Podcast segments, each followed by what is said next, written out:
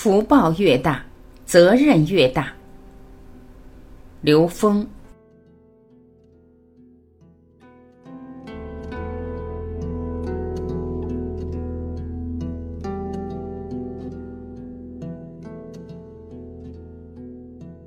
在生活中，经常有些朋友跟我说：“刘老师，你看我现在生活也不错，家庭也不错，挺好的。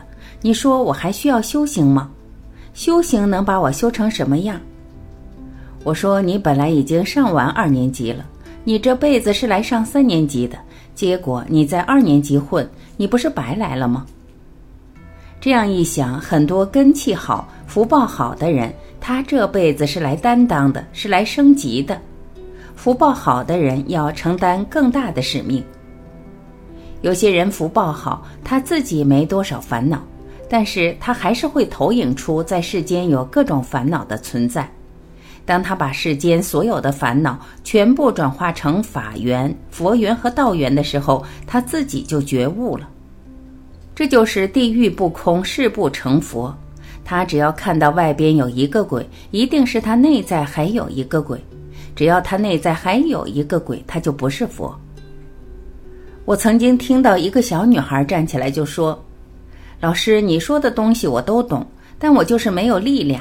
我觉得我没有心力，我不知道为什么非要做这种事。”然后他的老师们说：“你就欠吃苦，你没有吃过苦。”你吃了苦，你就知道这个世界不是你想象的那么容易。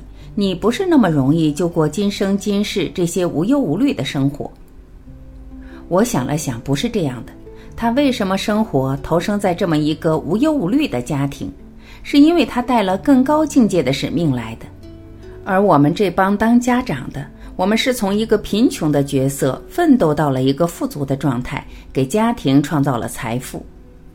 这些孩子来的使命和我们是不一样的，他们在内在提升上有更大的使命，但是我们不懂，我们还是按三维的逻辑，按照我们成功的逻辑教他。你一定要学习好，学习好了以后能够获得地位，获得地位以后你有更好的生活，能创造更好的物质。其实他们早已经超越这部分了。当年像邓小平、周恩来、朱德，他们都是富家子弟。他们为什么选择这条路？他们为什么受了比一般人多得多的苦？就是因为他们的生命诉求不一样。一个人的生命诉求决定了他在整个生命中内在提升的一个维度的价值。如果终极目标是彻悟，那你在任何一个阶段都有更高一个境界的功课，修无止境。我们现实中的大部分人只有两个发展方向：往上和往下。在三维空间里不修行，能量和维度就容易往下掉。绝对不是你带着这个福报来，就证明你的智慧达到了什么程度，不是用福报去验证的。当有一天你的内在觉醒，会发现不对，得往回走，这时候就开始修行。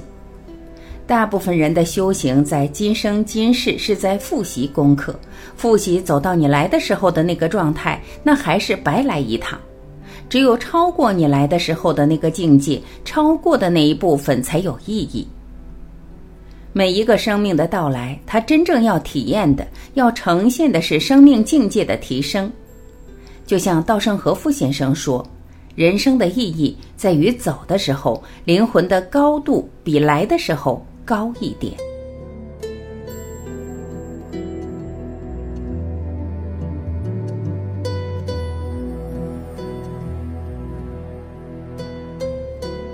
感谢聆听，我是晚琪，今天我们就到这里，明天再会。